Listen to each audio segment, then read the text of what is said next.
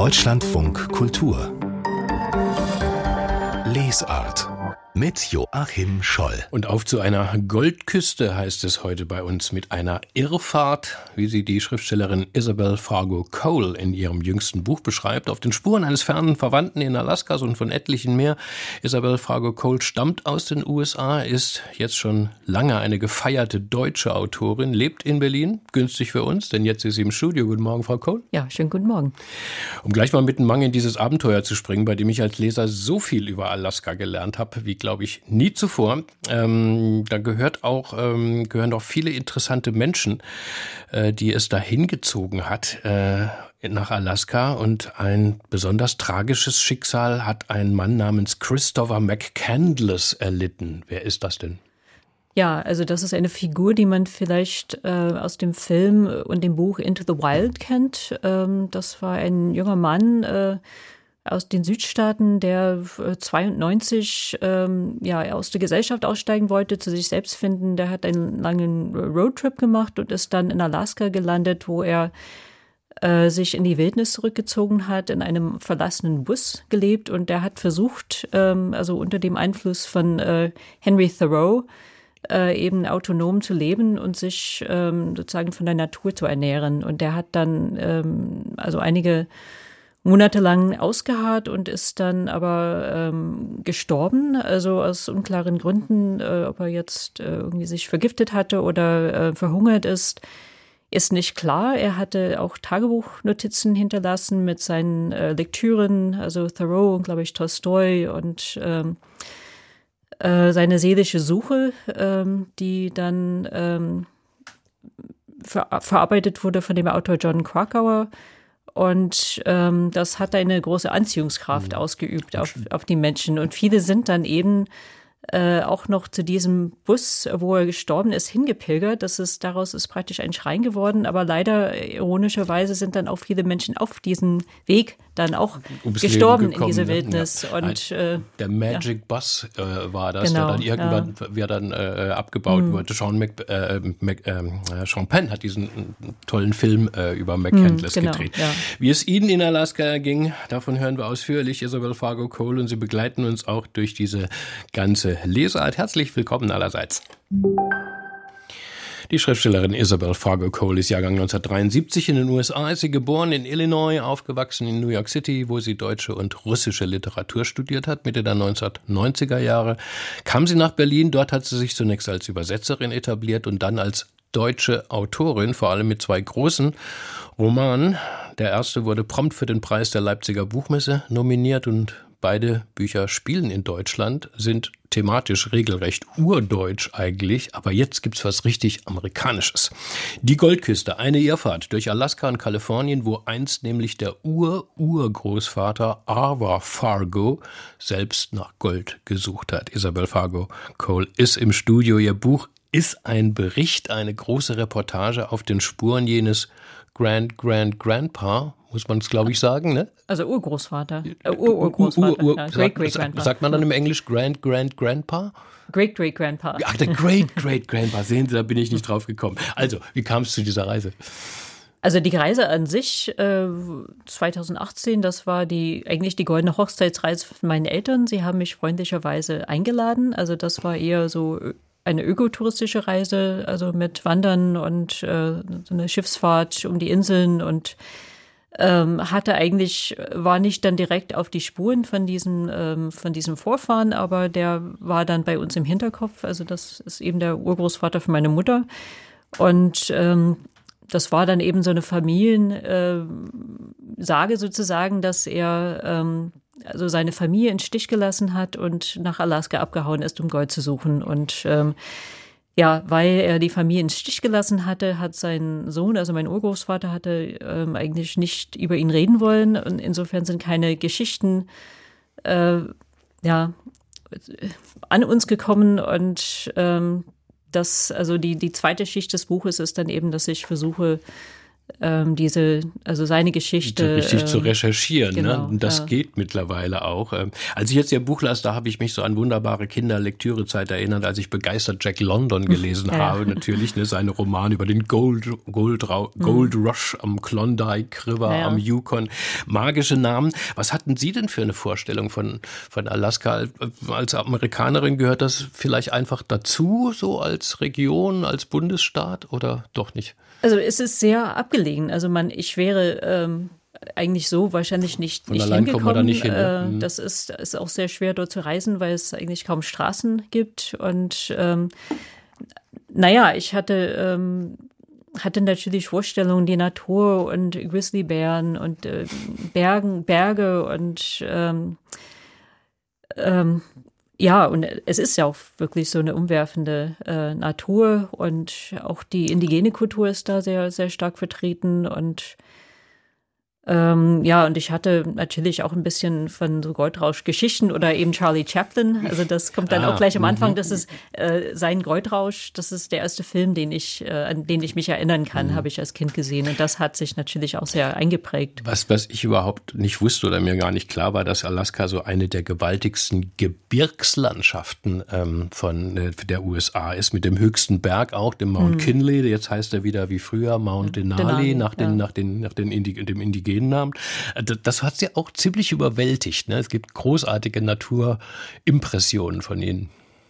Ja, also das ist wirklich ein Berg, das ist äh, 6100 Meter hoch und äh, das Vorgebirge ist praktisch, das sind 3000er. Also man äh, sitzt dann seine Ferienhütte, schaut auf eine Kette so hoch wie die Alpen und dann ist noch ein Berg obendrauf, der dann äh, nochmal genauso hoch ist und ein Schneeweiß. Also das ist auch ähm, und der ist richtig schwer äh, zu besteigen, ne?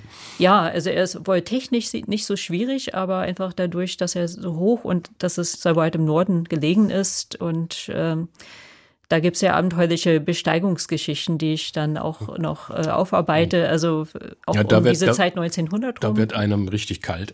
Ja, und äh, es ist sehr interessant, weil das, äh, es ging um die Frage, wer hat den Berg wirklich bestiegen und war es ein Fake und wie kann man es nachweisen und ähm, ja. Nun machen Sie von Beginn an klar, Frau Kohl, dass Sie jetzt selber nicht den Rucksack gepackt haben, die dicken Wanderstiefel angezogen und dann mit Mama und Papa da allein durch die Gegend gestapft sind. Sie sind mit ihren, es war so ein Glamping-Trip, wie man ja, so sagt, also glamouröses Camping mit Guides und Lodges über weite Strecken. Aber die Behörden, die lassen einen da auch gar nicht ähm, einfach so von der, von der Leine. Ne? Man kann da so locker verloren gehen. Also doch, doch, man kann durchaus. Also eigentlich in diesem Denali National Park, äh, es gibt kaum Wanderwege. Man kann einfach losziehen ziehen. Mhm. Aber äh, es mit, ist echt äh, gefährlich. Ne? Kommt ein Bär, Bär des Wegs und aus ist?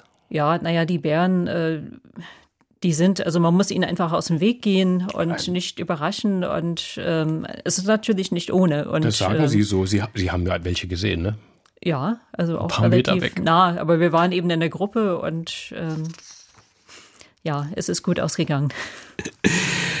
Jedenfalls wird ihre Spurensuche mit dem Ur-Ur-Uropa ähm, auf jeden Fall äh, gleichzeitig zu einer großen Ökologiegeschichte Alaskas über die Region hinaus und ähm, also auf den Spuren von Ur-Uropa Arva Cole, äh, Arva Fargo. Moment, Entschuldigung. Äh, was haben Sie denn über ihn rausfinden können, über seinen Goldrausch, als er sich da so um 1900 auf die Socken gemacht hat? Sie haben schon gesagt, also äh, Familienlegenden gab es keine, weil er irgendwie doch ein bisschen schmählich ähnlich äh, äh, dasteht in der Familiengeschichte. Welche Spuren haben Sie denn gefunden? Ja, also meine Tante hat schon irgendwann äh, herausgefunden, also da war so ein Artikel in der Lokalzeitung, hat sie ähm, äh, aufgestöbert, wo dann ein Freund von ihm äh, auftaucht mit einem äh, Beutel voller Goldnuggets und sagt, ja, Ava hat Gold gefunden und guck mal, ganz tolle Goldnuggets und äh, das ist, der wird reich und aber danach fehlt jede jede Spur. Also ähm, und wir hatten dann auch ähm, der ist dann, äh, hatte Jede dann. Spur von dem Gold. Äh, von dem Gold oder, naja, von, von Ava. Wir wussten, dass er dann, ähm, also seine erste Frau ist gestorben und er hatte dann in, in Bundesstaat Washington in der Nähe von Seattle eine zweite Frau geheiratet. Wir haben dann auch diese zweite Familie ausfindig gemacht, aber die hatten keine Geschichten, also von Gold oder irgendwas.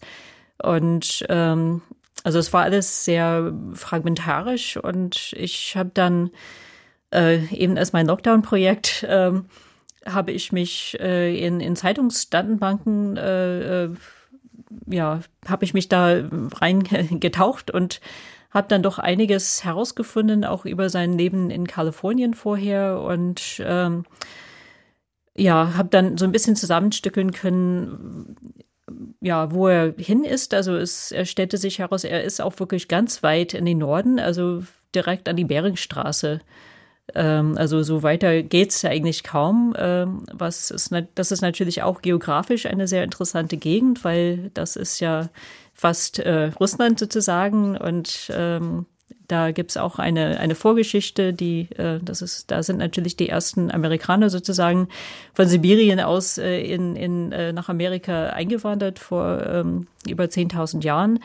Also insofern taten sich dann auch ganz andere Schichten auf, also die mich ähm, eigentlich irgendwann genauso interessiert haben wie, wie Ava. Aber auf jeden Fall äh, hat sich dann auch herausge, äh, also dieser Freund, der diese Geschichte übermittelt hat, ähm, äh, Edward Gould heißt der, der äh, hat sich auch herausgeschält als eine sehr äh, schillernde Figur, also ein Schürfer von Beruf, äh, der auch sehr gaunerhafte Züge hat. Also wo man dann sagen muss, naja, diese Geschichte, die ist vielleicht ein bisschen übertrieben, ist vielleicht auch ein bisschen fake. Und äh, also seine Geschichte wird dann auch noch ein bisschen mhm. erzählt. Also es gibt ganz viele äh, Geschichten und ganz viele äh, Erzählstränge mit mit mit mit interessanten äh, äh Figuren.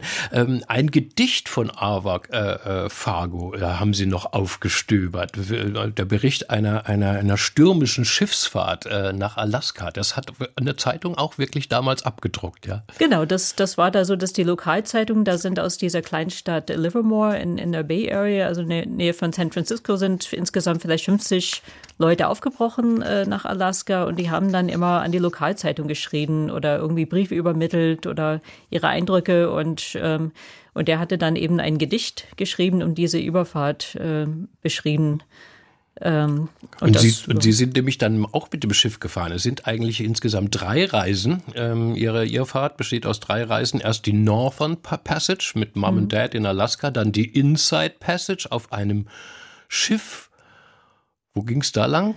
Also das ist dann im, im südlichen, also Pfannenstil, sagt man von Alaska. Das ist so eine Landschaft aus Fjorden und, und Inseln, äh, sehr von indigenen Kulturen geprägt. Also diese Kulturen, die auch die Totemfehler äh, gestalten.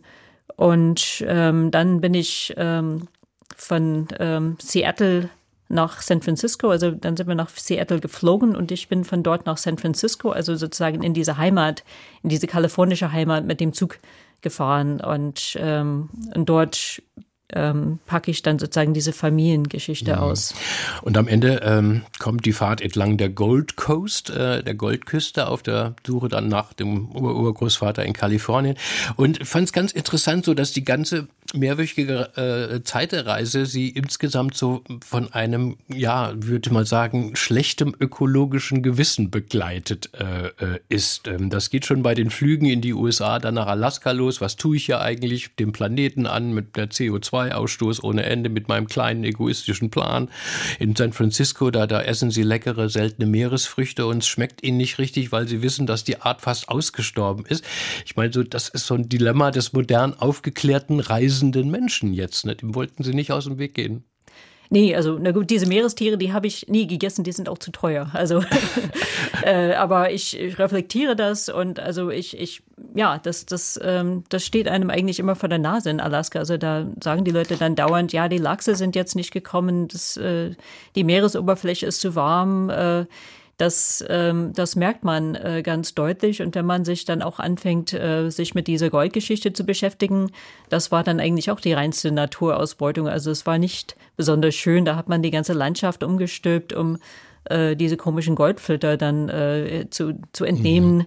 die ähm, ja, auf die man eigentlich gut verzichten könnte. Also insofern hat das alles etwas sehr Absurdes und mich haben dann auch interessiert diese, diese wirtschaftlichen Mechanismen, die dahinter stecken oder auch diese, diese Reichtumsvorstellungen. Also diese Gold, Golden Coast, also dieses äh, Kalifornien, da geht es mir auch um, äh, naja, ein bisschen um diesen Mythos, dieser Westküste, also was, also auch diesem modernen Mythos mit den äh, ja, Tech, äh, mit diesen Tech-Milliardären und äh, Seattle, San Francisco, da gibt's auch ein ganz anderes Gold, was man da schürft. Und äh, das steht alles in einer gewissen Tradition, auch mit diesen Goldräuschen von mhm. damals. Meine, bei diesen Naturprachten in Alaska ist so der ökologische Blick ja irgendwie zwangsläufig und selbstverständlich. Ähm, also alles solche Art Schöne ist ja weltweit bedroht durch den Klimawandel.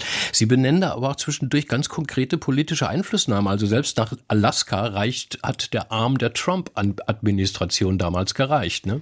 Ja, ja, also er hätte gern, also in diesem in Inside Passage, also diese Fjordlandschaft, gibt's äh, einen sehr ausgedehnten Urwald mit äh, gigantischen äh, äh, Urbäumen, äh, also eigentlich ein Schutzgebiet, das wollte, ähm, das hatte dann Obama, also die, die der demokratischen Präsidenten haben das unter Schutz gestellt. Äh, Trump wollte dann eben diesen Schutz aufheben und äh, wieder ähm, ja diese diese Wälder zur Holzgewinnung erschließen, was Gott sei Dank äh, nicht geklappt hat. Aber das ist natürlich auch eine alte Geschichte, dass man diese anderen Naturressourcen Alaskas äh, ausbeutet. Es ist jedenfalls packend zu lesen, wie Sie diese Naturpracht beschreiben. An dieser Stelle muss einfach mal gesagt werden, ähm, obwohl Sie da selbst immer abwehren, ähm, was für ein exquisites Deutsch äh, Sie schreiben, Frau Kohl. Das hat alle damals schon umgehauen, als Ihr Debütroman Die grüne Grenze erschien vor fünf Jahren. Da schildern Sie nämlich den deutschen Wald, dass ein ja, Josef Freiherr von Eichendorf wohl seinen Dichterhut gezogen hätte. So poetisch schön war das. Wie war das jetzt eigentlich für jetzt in diesem amerikanischen Ambiente? Haben Sie da abends in der Lodge gesessen und tatsächlich so deutsche Notizen gemacht oder dann erst später in Berlin? Doch, ich habe äh, Tagebuch geführt, also ja, teils Deutsch, teils Englisch. Also ich war dann natürlich im, im Englischen unterwegs in Alaska und ähm, ja, so mal so, mal so. Ähm, und ja, das sind teilweise ganz unmittelbare Eindrücke, aber auch eben, wie sie sich äh, in der Reflexion dann entfalten. Oder ich habe dann bin vielen Spuren dann nachgegangen unterwegs, also die Geschichte dieser verschiedenen Orte dann äh, ausgepackt oder die ökologischen Zusammenhänge oder eben diese Verzahnung von Menschengeschichte und äh, Naturgeschichte.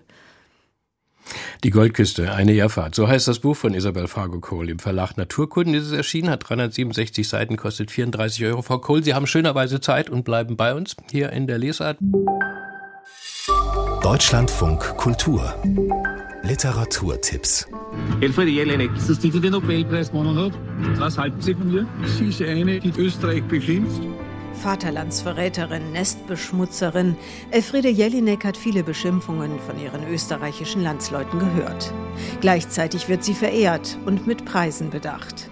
Der Dokumentarfilm Elfriede Jelinek, der jetzt im Kino zu sehen ist, stellt den künstlerischen Umgang mit der Sprache in ihrem Werk in den Mittelpunkt. Das ist eine schöne Landschaft. Hier haben alle etwas erreicht, die fleißig waren. Der Ausverkauf der österreichischen Landschaften, die Frauenfeindlichkeit und die verdrängte Nazi-Vergangenheit ihrer Landsleute thematisiert sie assoziativ und unerbittlich. Ich sehe es als meine Aufgabe, diese Alltagsdinge, auch die Politik, auf ein literarisches Podest zu stellen, dass man sie sieht. Elfriede Jelinek, Die Sprache von der Leine lassen, ein Film von Claudia Müller, jetzt im Kino.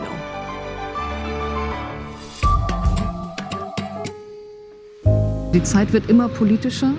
Es ist immer mehr angesagt, sich zu engagieren, Haltung zu beziehen. Und ich dachte, ich möchte eine Hauptfigur haben, die wirklich Dringenderes, Wichtigeres zu tun hat, als sich mit sich selbst zu beschäftigen. Eine solche Figur hat die Autorin Lucy Fricke in ihrem neuen Roman Die Diplomatin geschaffen, aus dem sie morgen in Heidenheim liest.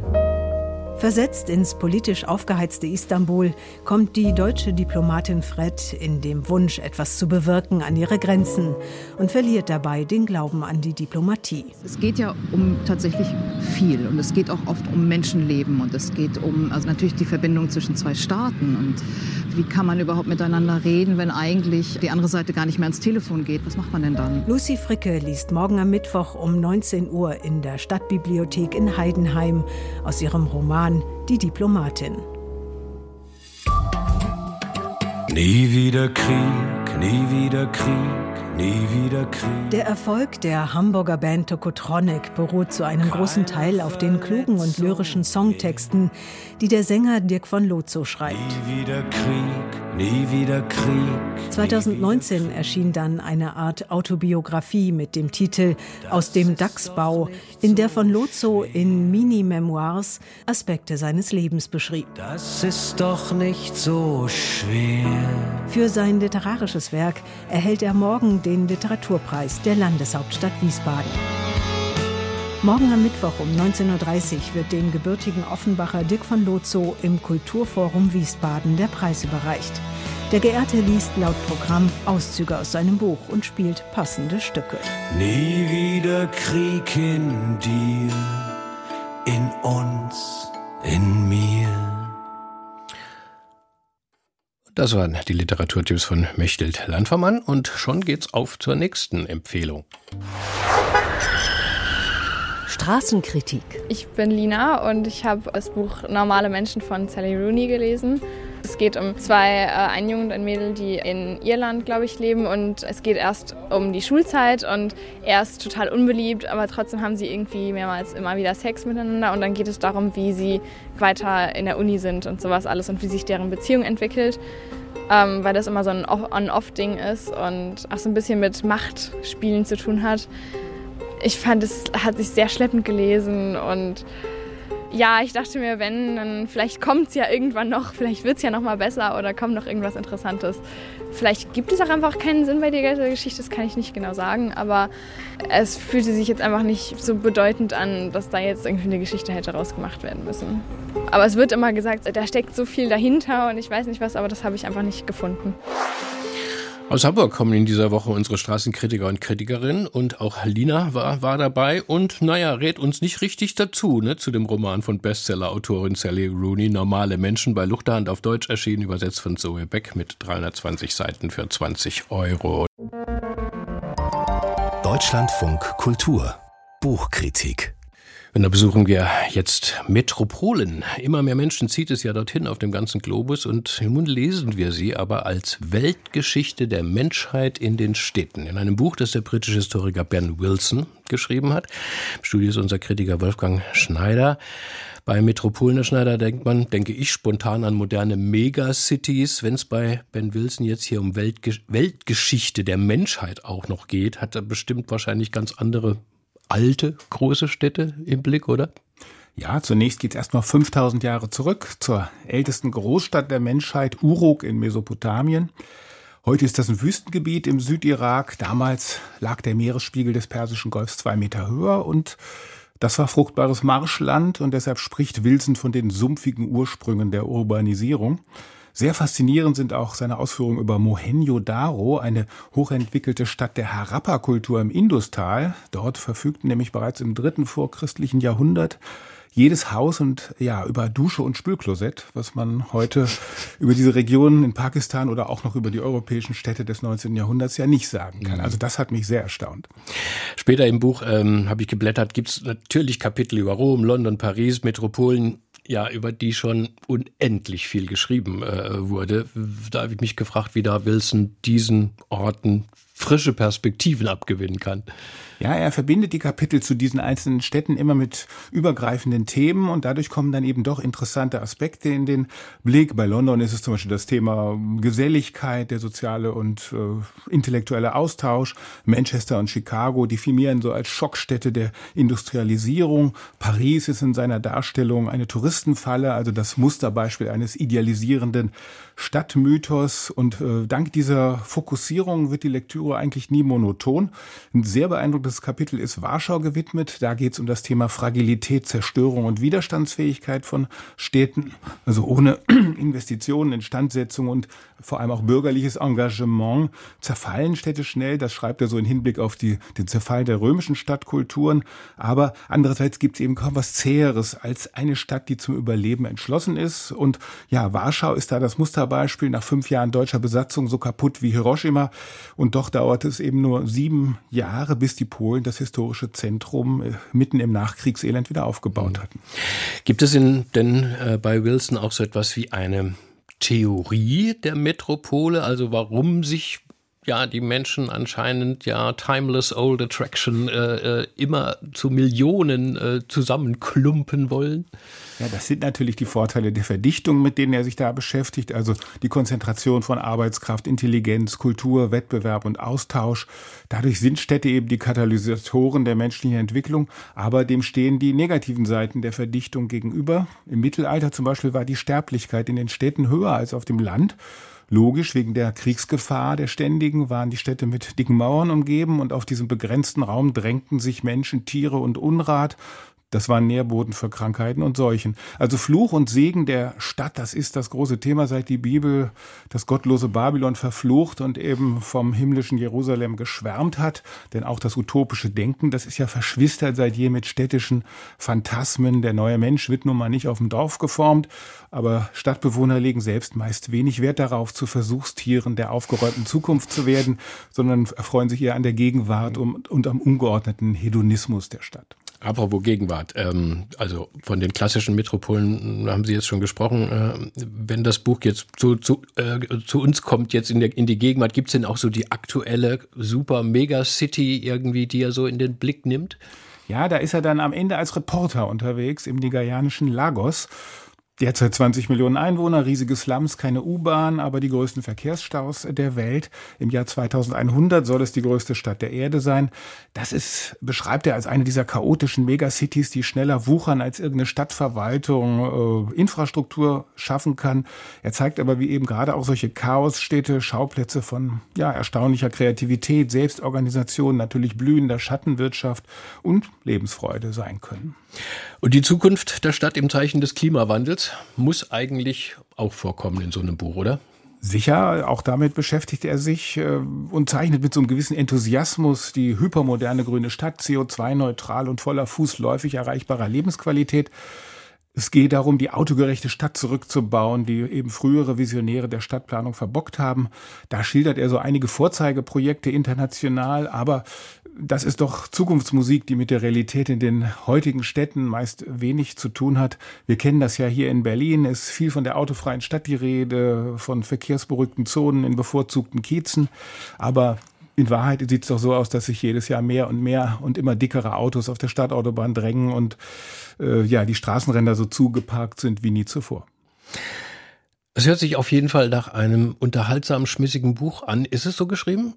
Ja, es ist äh, sehr fesselnd erzählt und immer sehr anschaulich. Es stellt sehr viele interessante Bezüge her. Sehr urban ist sozusagen die gekonnte Art, wie er Zitate der Weltliteratur einspielt, in der die Stadt natürlich seit je ein großes Leitmotiv ist. Also das ist ein faszinierendes Buch, das die Städte eben als das zeigt, was sie immer waren und sein werden, nämlich Laboratorien der Menschheit und die Treibhäuser der Geschichte.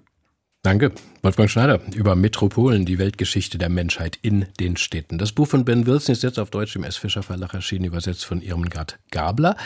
592 Seiten kosten 34 Euro und mehr dazu wie immer online unter www.deutschlandfunkkultur.de. Isabel Fargo Cole, die Schriftstellerin aus Berlin, hat uns durch die Stunde begleitet und wir können sie natürlich nicht gehen lassen, Frau Cole, ohne politisch aktuell zu werden. Ihre Goldküstenirrfahrt, die fand 2018 statt, mitten in der Ära Trump. Und wir hatten schon kurz davon, wie seine Politik auch für Alaska ähm, nicht Halt machte. Jetzt sind wir vier Jahre weiter. Letzte Woche waren die Midterm Elections, die Wahlen zu Kongress und Senat und die Ergebnisse stehen jetzt immer noch nicht ganz fest, aber es hätte schlimmer kommen können für Joe Biden und die Demokraten, ne? Ja, durchaus. Also es ist schon eine erstmal eine große Erleichterung, dass, äh, dass der Senat äh, noch demokratisch bleibt. Ähm, ja, also es ist, äh, man ist ja natürlich nicht aus dem äh, Schlimmsten heraus, aber es ist auf jeden Fall ähm, ja, es ist jetzt nicht die ganz große Katastrophe. Mhm. Wie haben Sie das, das äh, vor, vor vier, na, vier Jahre sind es jetzt schon, wo Sie die Reise machten, ne? Ähm, im 2018 empfunden? Das war ja sozusagen mittendrin in der, äh, in der Herrschaft. Äh, hat, hat man das gespürt? Äh, ja, schon. Also das Komische ist, wenn man in den USA unterwegs ist, spürt man es eigentlich viel weniger, als wenn man die Medien liest, weil die Amerikaner, die sind eigentlich immer, äh, man redet nicht über Politik, die Menschen sind meist sehr freundlich miteinander.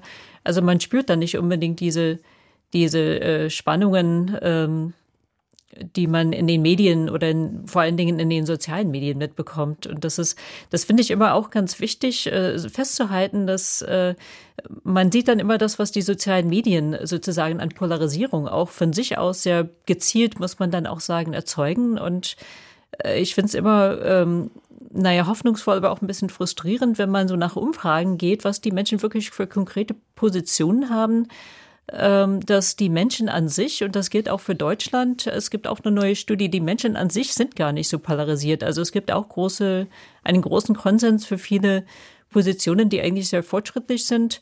Aber diese politische Oberfläche sozusagen ist extrem polarisiert. Also natürlich in den USA gerade durch diese zwei Parteien und dann eben auch durch, durch diese Dynamik der sozialen Medien. Und ähm, also ich habe dann immer noch die Hoffnung, dass irgendwer dann eine Möglichkeit mhm. findet, auf diesen, auf diese Mehrheit äh, zurückzugreifen, die eigentlich von den Positionen her nicht so gespalten ist, sondern eigentlich eher durch diese äh, politischen ähm, äh, Loyalitäten aber natürlich, ähm, also jetzt jenseits äh, von, von, von den sozialen Medien, äh, lesen wir Bücher, hören wir Berichte, sehen wir Filme über eine immer stärker werdende Rechte in den, äh, in den USA, bei den Religiösen zum Beispiel auch, neue, striktere Abtreibungsgesetze in etlichen Bundesstaaten. Ähm, stabil steht immer dieses Trump-Lager zusammen. Jetzt bei den Election haben fast alle Publik Republikaner beinhart die mehr von der gestohlenen Präsidentschaft äh, mhm. weiter, weiter verbreitet.